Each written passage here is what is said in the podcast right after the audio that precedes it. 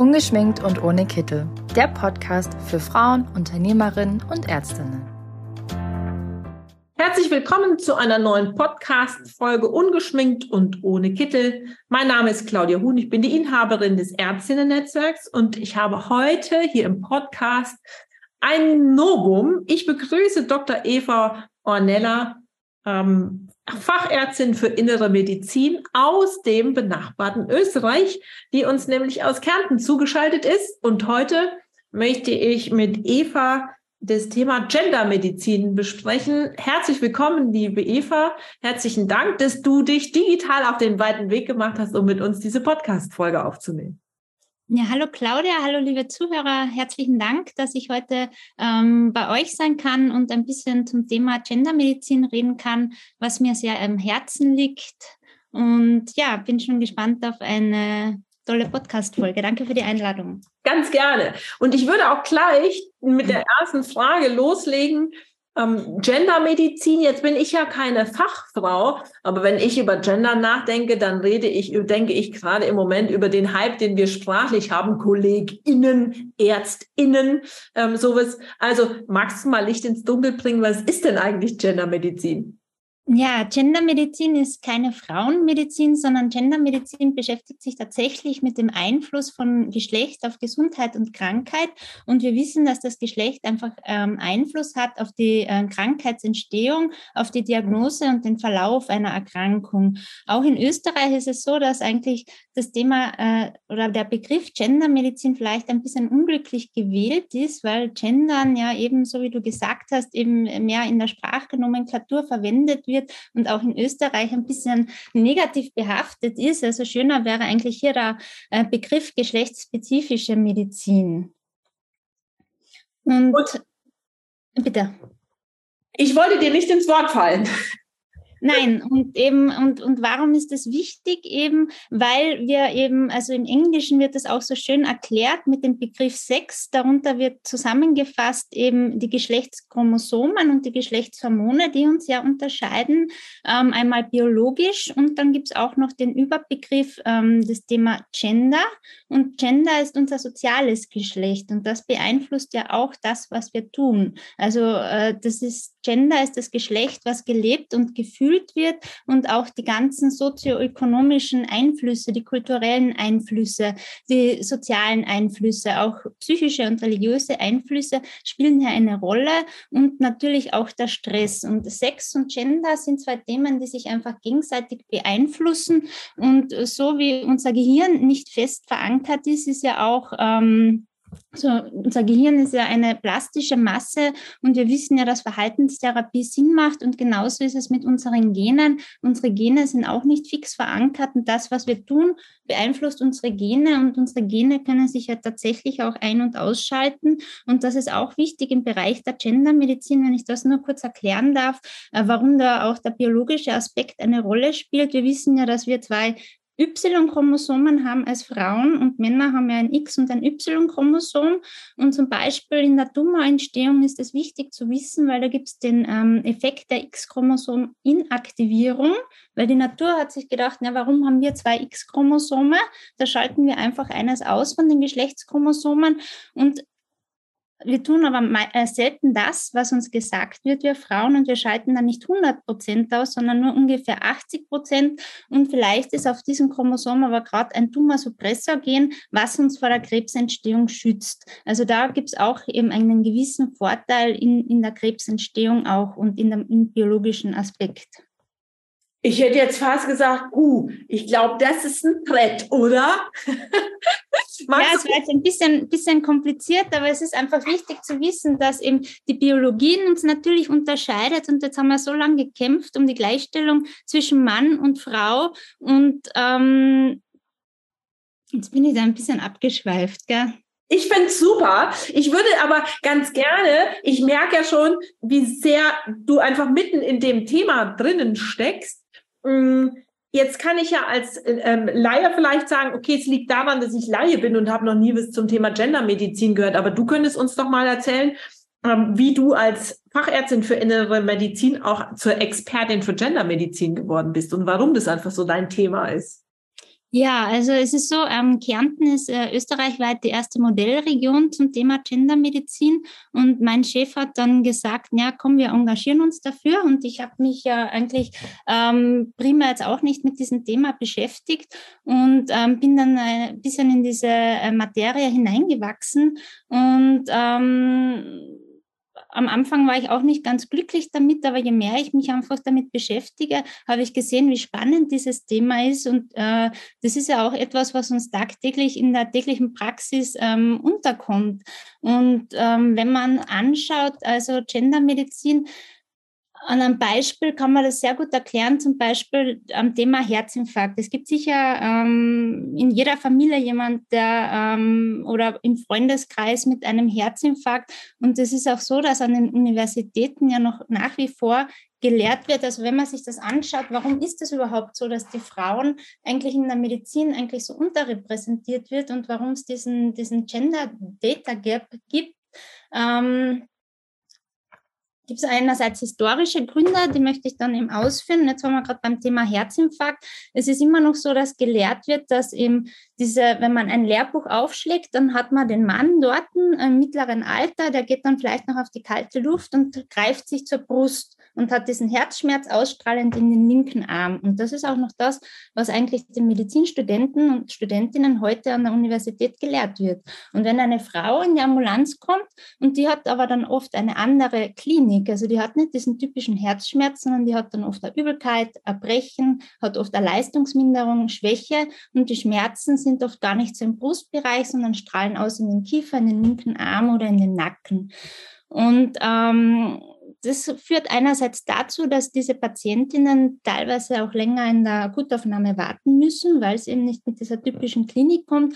Und es wird immer noch gelehrt, dass Frauen eigentlich eine atypische Klinik haben. Also die der Männer wird als typische Klinik bezeichnet und die der Frauen dann als atypische, wo man aber heutzutage weiß, dass das die typische Klinik der Frauen ist. Und man geht davon aus, also da gibt es noch sehr viel Forschung, dass einfach die Nerveninnovation, die Anatomie anders ist, dass sich diese Schmerzen auch anders ähm, darstellen und anders manifestieren. Und wenn man diese Damen dann ähm, in die Herzkatheteruntersuchung steckt, also bei den Männern sieht man meistens dann ein atherosklerotisch verengtes Gefäß, das kann man aufdehnen und das kann man gut behandeln und dann muss man die Risikofaktoren optimieren und dann quasi ist der Patient vorübergehend einmal geheilt und gut therapiert. Und bei den Frauen ist es wirklich ähm, leider oft der Fall, dass die in die Herzkatheteruntersuchung kommen und dann sieht man aber kein so ein typisch verengtes atherosklerotisches Gefäß und die haben dann immer häufiger ähm, ist man jetzt draufgekommen, also mikrovaskuläre Veränderungen, also und funktionelle Gefäßveränderungen, die aufgrund von einem Gefäßspasmus verursacht werden.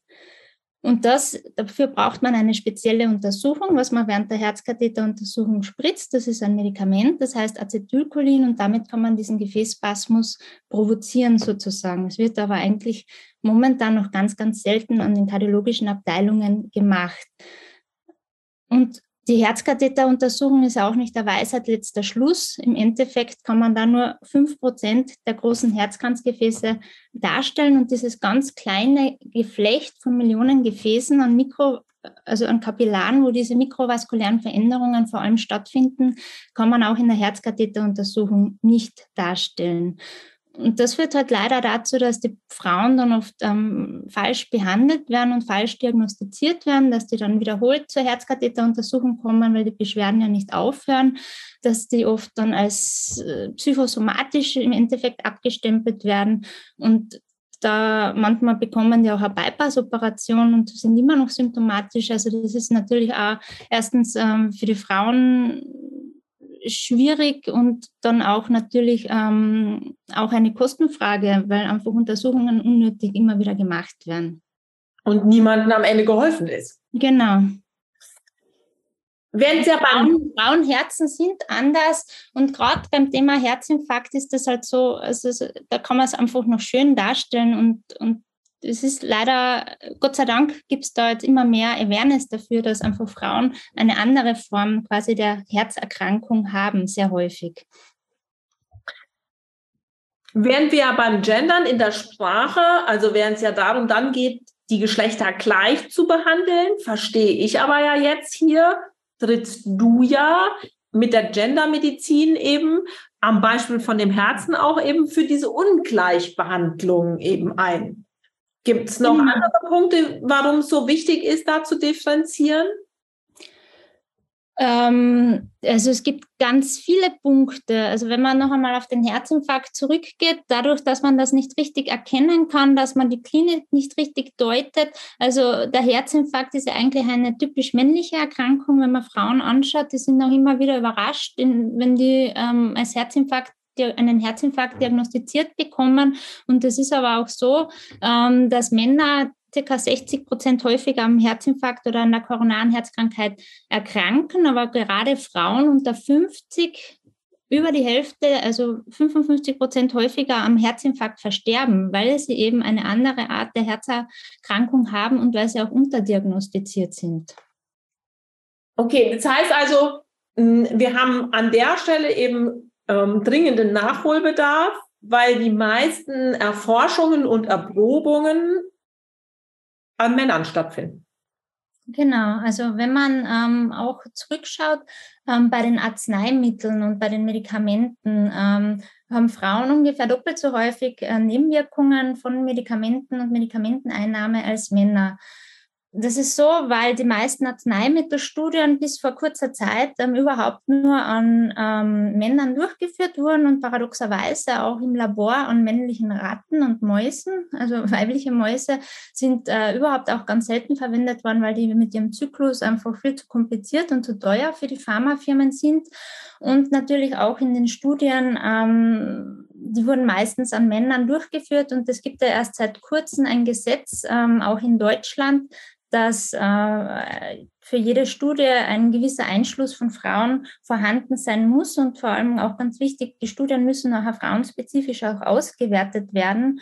Und ähm, dadurch kommt es, dass auch ganz, ganz viele Medikamente ähm, an Frauen einfach mehr Nebenwirkungen machen, falsch dosiert sind oder unterdosiert. Unter, also aber wenn wir vor dem Hintergrund der Gendermedizin uns da nochmal einen Blick drauf werfen, dann würde das ja eigentlich bedeuten, dass wir zwei Studien bräuchten. Einmal eins für Herren und einmal eins für Damen. Ja, also es ist ganz paradox. Es wurde ja auch in den 80er Jahren eine Studie für Brustkrebs durchgeführt in Amerika, die nur an Männern durchgeführt wurde. Also ähm, ja, also ich Auch weiß nicht, ob wir zwei Studien brauchen, aber natürlich, also jede klinische Studie wird in drei Phasen durchgeführt und bei der Phase 1 ist nach wie vor immer noch so, dass Frauen eigentlich überhaupt noch zum Großteil ausgeschlossen sind, was ja einerseits gut ist, weil wir vom Kontergan-Skandal wissen, dass natürlich gewisse Wirkstoffe einen fruchtschädigen Effekt haben können. Gell? Und Frauen müssen sich auch bereit erklären, einfach doppelt zu verhüten, wenn sie an Studien teilnehmen, also einmal medikamentös und dann also also mechanisch mit einem Kondom zum Beispiel. Und ähm, aber dadurch können halt, dass Frauen in der Phase 1 eigentlich ausgeschlossen sind, Medikamente, die an Frauen besonders gut wirken oder Wirkstoffe auch gar nicht gefunden werden, weil die Frauen also da nicht drinnen sind. Aber es wäre zumindest wünschenswert, dass an jeder Studie der Frauenanteil gleich hoch ist wie der Männeranteil. Aber das ist nach wie vor immer noch nicht so, obwohl es eigentlich äh, ein Gesetz dafür gibt, weil manchmal auch äh, Studien ähm, länderübergreifend sind und diese ähm, Gesetze halt nicht einhalten einheitlich sind. Also es gibt zwar ein Gesetz und der Frauenanteil ist jetzt gestiegen, aber es ist immer noch nicht einheitlich und wir wissen, dass Frauen nach wie vor in klinischen Studien unterrepräsentiert sind. Reden wir mal über diesen Zyklus und damit kommen wir mal zum Thema Hormone. Ähm, wenn wir über Gendermedizin sprechen, welchen Einfluss haben die Sexualhormone, Östrogen und Testosteron dann?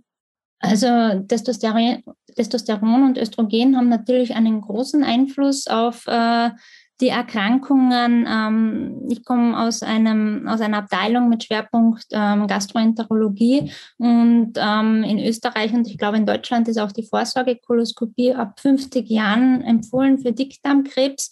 Die wurde jetzt neu heruntergeschraubt auf 45 Jahre, weil wir eben wissen, da ist es ein der Vorteil für die Frauen, dass Männer früher an Dickdarmkrebs erkranken und auch häufiger daran versterben, weil wir Frauen einfach durchs Östrogen einen gewissen Schutz haben und häufig erst nach der Menopause erkranken. Also bei Frauen sollte eigentlich das Intervall für die Vorsorgekoloskopie nach hinten verschoben werden und die sollten auch länger ähm, noch koloskopiert werden, wenn die gut beieinander sind. Und Männer sollten einfach früher koloskopiert werden, weil die einfach früher an Dickdarmkrebs erkranken, weil dort der schützende Effekt vom Östrogen zum Beispiel wegfällt. Okay, das heißt also auch der unterschiedliche Hormonhaushalt, den wir haben, hat unterschiedlichen Einfluss auf unterschiedliche Krankheiten. Genau, also sehr großen Einfluss sogar und auch natürlich auf die Medikamentenwirkung, zum Beispiel gerade beim Thema Thromboas oder Acetylsalicylsäure, Aspirin, das kennt fast jeder, entweder in der ähm, Medikation, wenn man einen Herzinfarkt gehabt hat oder wenn man verkühlt ist, aus Prozebrause, ähm, hat es eine ganz große Studie gegeben, 2018, die Women's Health Study, wo untersucht worden ist, wie ähm, Acetylsalicylsäure eigentlich wirkt und dass man draufgekommen, also es wurde ja ganz lange in der Primärprophylaxe gegeben, quasi zur Vermeidung von einem Herzinfarkt. Und da ist man draufgekommen, dass das bei Frauen und Männern unterschiedlich wirkt, dass es die Frauen nicht vom Herzinfarkt schützt, aber vom Schlaganfall. Die Männer schützt in der Primärprophylaxe vom Herzinfarkt aber die haben ein größeres Risiko für einen Schlaganfall, für einen Blutungsschlaganfall. Also da wirkt einmal das Medikament ganz anders. Und man weiß bis heute nicht, warum es eigentlich anders wirkt. Man vermutet halt, dass das auch mit dem Östrogenen und halt mit den Geschlechtshormonen zum Teil zusammenhängt. Aber da braucht sicher noch ganz viel Forschung, dass man da drauf kommt. Aber wenn wir jetzt hier, ich sag mal, so sprechen können ähm, und wir sehen, dass das also in dem kurzen Moment, den du sagst, so große Unterschiede gibt. Warum ist dann Gendermedizin trotzdem noch lange nicht überall angekommen? Also insbesondere vielleicht einfach auch bei der Diagnoseerstellung. Ja, das hat sicher ähm, historische Gründe. Also wenn man zurückschaut in der Geschichte, ähm, auch in der Antike ähm, von Hippokrates, ähm, der hatte das Wort der Hysterie und Hystera, also die Gebärmutter, geprägt und man hat ja dann ähm, im 18. Jahrhundert, wo ähm, die Psychoanalytik gekommen ist, ähm, ganz lange die Erkrankungen, ähm, die man jetzt an körperlich nicht zuordnen konnte, bei Frauen als Hysterie bezeichnet. Und wenn man sich anschaut vom Leonardo da Vinci, dieses Abbild, was man wahrscheinlich alle kennen, wo dieser Mensch dargestellt wird, der perfekte Mensch mit den perfekten Proportionen. Das ist auch ein männlicher Mensch, also ein Mann. Und ähm, auch in den ganzen medizinischen Lehrbüchern, also der anatomische Mensch ist eigentlich ein anatomischer Mann.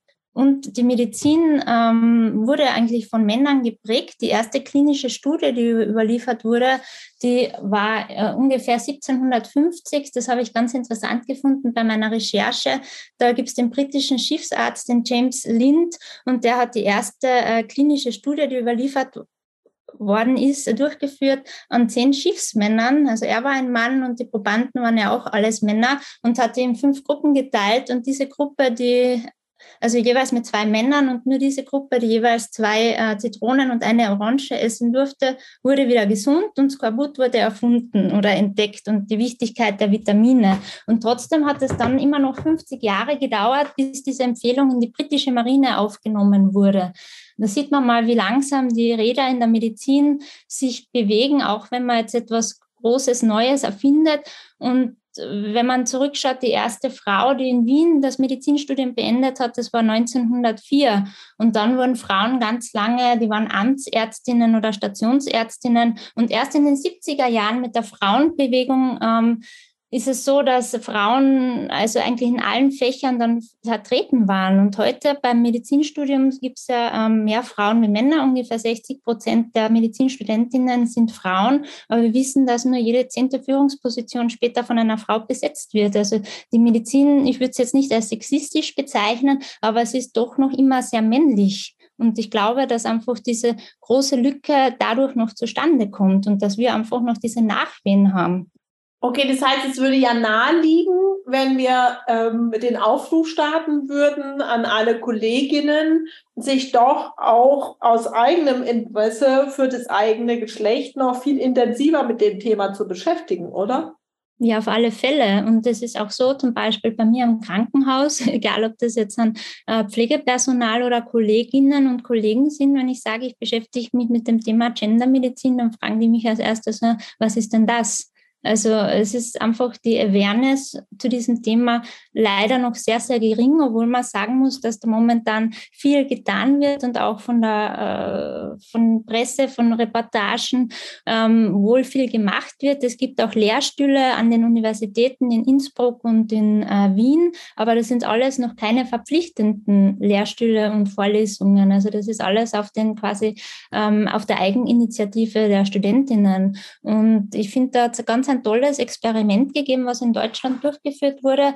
Da hat man Medizinstudentinnen und Studenten ein hat Schauspieler gegeben und die Medizinstudenten sollten ähm, das Beschwerdebild von einem Herzinfarkt erkennen, eben einmal von einem Mann, der diese typische Klinik hat, was ich zuerst gesagt habe, und dann von einer Frau, die einfach kommt mit allgemeinem Unwohlsein und Übelkeit und Erbrechen.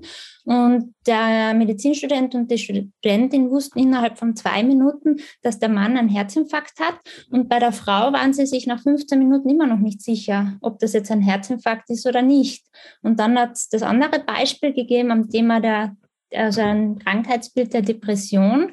Depression ist eine Erkrankung, die bei Männern unterrepräsentiert ist. Also Gendermedizin ist ja jetzt nicht nur für Frauen, sondern es gibt ja auch Erkrankungen, die bei Männern einfach zu wenig diagnostiziert sind. Und die Depression, ähm, Frauen sind da eher outgoing und die gehen zum Arzt und sagen, mir geht's nicht gut, ich brauche Hilfe, ich bin traurig, ich habe keinen Antrieb. Und bei Männern ähm, äußert sich die Depression häufig auch atypisch oder den typischen Beschwerdebild der Männer, die sind eher oft wesensverändert, ziehen sich zurück und das wird oft, werden aggressiv auch häufig und das wird oft mit einer, ähm, mit einer Alzheimer-Erkrankung oder einer Demenz verwechselt. Und dort haben die Medizinstudenten auch gleich festgestellt, dass es bei der Frau sich wahrscheinlich um eine Depression handelt und der Mann wurde eigentlich auch nach 15 Minuten eingeschätzt, dass er wahrscheinlich eine Demenz hat, obwohl er eine Depression darstellte mit dem männlichen Beschwerdebild der Depression. Und die Männer bringen sich auch häufiger erfolgreich um. Also Frauen machen eigentlich häufiger ähm, diese Suizidversuche, also quasi nicht erfolgreich, so als Hilfeschrei. Und Männer bringen sich doch dreimal häufiger erfolgreich um als wir Frauen. Also da gibt es auch sehr viel Aufholbedarf und einfach Bedarf, diese Erkrankung bei Männern richtig zu diagnostizieren. Das heißt aber doch, ähm, wenn man das ganz, ganz, ganz zu Ende denken würden, im ganz Extrem würde das ja heißen, dass wir jede Erkrankung noch einmal neu ähm, anschauen müssten. Wie zeichnet sie, wie zeigt sie sich bei Männern? Wie zeigt sie sich bei Frauen? Also wie zeigt sie sich bei dem unterschiedlichen Geschlecht, um sicher gehen zu können? Weil wenn wir jetzt gerade über Herzinfarkt nachdenken, dann kann ich ja über mein Leben oder meinen Tod entscheiden, wenn ich dort liege und niemand kann mir äh, kann diagnostizieren, dass ich einen Herzinfarkt habe. Also würde das ja bedeuten schon in der Ausbildung, dass wir dort noch mal viel mehr lernen müssten, weil wir nicht nur dieses eine Bild lernen müssen, sondern eigentlich müssen wir zwei lernen. Ja, also von Anfang an ähm, sollte es eben Einzug in das Medizinstudium finden, dass Frauen und Männer eben nicht gleich sind. Und da hat es von der Kollegin in Deutschland, da gibt es eine Vorreiterin fürs Thema Gendermedizin, die Dr. Vera Regiz-Zakrosek, und die hat das mal so schön gesagt, ähm, dass man quasi den Ärzten und Ärztinnen nicht zumuten kann, dass man quasi Männer und Frauen in der Medizin unterscheidet, weil das wäre ja viel zu viel für uns. Aber genau das ist es eigentlich, weil ich glaube und ich bin mir sicher, dass hier ganz viel ähm, Fehldiagnostik ähm, leider äh, betrieben wird und dass das eigentlich total wichtig ist, dass man zur richtigen Diagnose kommt. Und ähm, also seit ich mich mit dem Thema beschäftige, hinterfrage ich auch viel mehr Diagnosen und Befunde, die ich zurückge zurückbekomme, was ich früher eigentlich nicht so gemacht habe. Aber man, es ist erstaunlich, ähm, also man darf nicht alles glauben, was man gesagt bekommt und auch nicht alles, was man liest. Also da ist wirklich großer Aufholbedarf da, dass das auch schon in der Lehre Einzug findet. Jetzt hast du ja eben schon so schön gesagt, ähm, ähm, und das vielleicht so ähm, auf dem ähm, ähm, so vorm, kurz vorm Schluss. Ähm, wir haben über den typischen Herzinfarkt gesprochen, der ja männlich eher besch beschrieben ist. wir haben über die Depressionen gesprochen, die eher weiblich Ich würde ganz gerne nochmal dahin gehen. Und du hast ja gesagt, die meisten ähm, äh, äh, Tests, ähm, Verprobungen sind ähm, an Männern, so dass die Beschreibungen mehr männlich sind. Aber es gibt ja auch so ganz typisch weibliche Krankheiten, also so Frauenkrankheiten. Ähm, und ähm, gibt es die typischen Frauenkrankheiten dann auch bei Männern? Und muss ich mir dann auch vorstellen, dass diese Dinge dann auch bei den Männern schwierig ähm, diagnostiziert werden? Also ich denke so an typische Dinge wie Osteoporose, Brustkrebs, ähm, Rheuma vielleicht. Vielleicht kannst du dazu noch was sagen. Ja, also zum Beispiel Rheuma gehört ja eigentlich zu dem großen Formenkreis der Autoimmunerkrankungen. Also es sind ja fast 500 Erkrankungen im rheumatischen Formenkreis. Und gerade seit der Pandemie wissen wir ja, dass also Frauen, da sind ja Männer fast doppelt so häufig auf der Intensivstation ähm, verstorben als wie Frauen.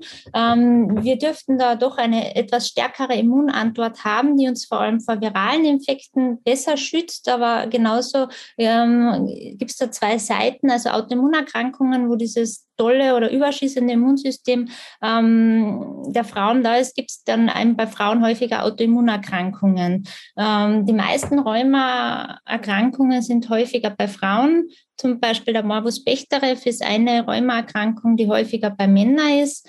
Ähm, aber wir wissen zum Beispiel bei Brustkrebs gibt es auch bei Männern. Das ist sehr unterdiagnostiziert bei Männern oder gerade die Depression ist eigentlich eher so eine weibliche Erkrankung, ist aber bei Männern ganz gefährlich, weil die sich halt da häufiger erfolgreich umbringen. Oder Osteoporose ist eigentlich so diese klassische Frauenkrankheit, diese postmenopausale Osteoporose, die durch den Wegfall des Östrogens in der Menopause ähm, vorkommt, aber es gibt genauso gut Männer, die an Osteoporose erkranken. Ungefähr jeder sechste Mann hat Osteoporose, wenn man sich jetzt die neuen Studiendaten anschaut.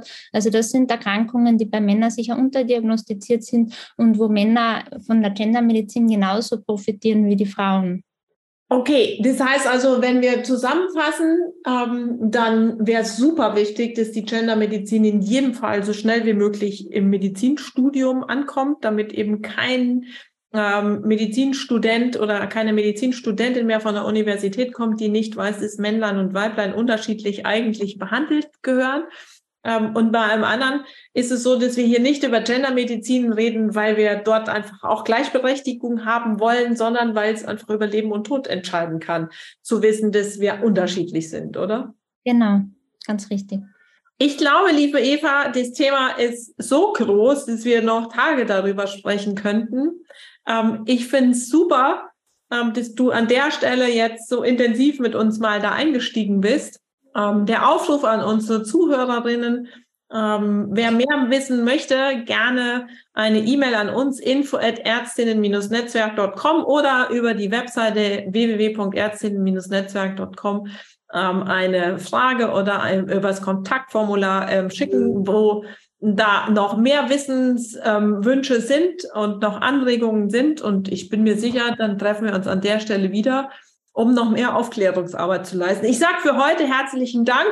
Ich wusste nicht, ähm, was Gendermedizin ist. Ähm, und ich finde es super. Ähm, ähm, ich werde mich beschäftigen mit dem weiblichen äh, Herzinfarkt. Ja, also nur in der Theorie. Äh, zu diesem Thema ein bisschen Aufklärung äh, geleistet zu haben. Es ist eigentlich ziemlich komplex, wenn man sich damit beschäftigt, aber es begleitet uns einfach jeden Tag in der Medizin, in der Praxis, in der Gutaufnahme, im Alltag. Und ich glaube, dass man in Zukunft vielen Patienten und Patientinnen früher helfen können, die richtige Diagnose und die richtige Therapie zu erhalten. Und ich glaube, und wenn man das kann tatsächlich, dann ist es ja auch für sich selbst als Ärztin einfach viel befriedigender, wenn man mehr und öfter helfen kann, als ähm, dort zu stehen und zu sagen, ich weiß nicht weiter. Auf alle Fälle. In diesem Sinne, liebe Eva, danke ich für die ähm, aufschlussreichen, über, ähm, über, für, danke ich, jetzt habe ich einen Knoten in der Zunge, danke ich für den aufschlussreichen Podcast. Ich sage danke, dass du dich aus Kärnten hier bei uns zugeschaltet hast und sag bis ganz bald. Danke, liebe Claudia.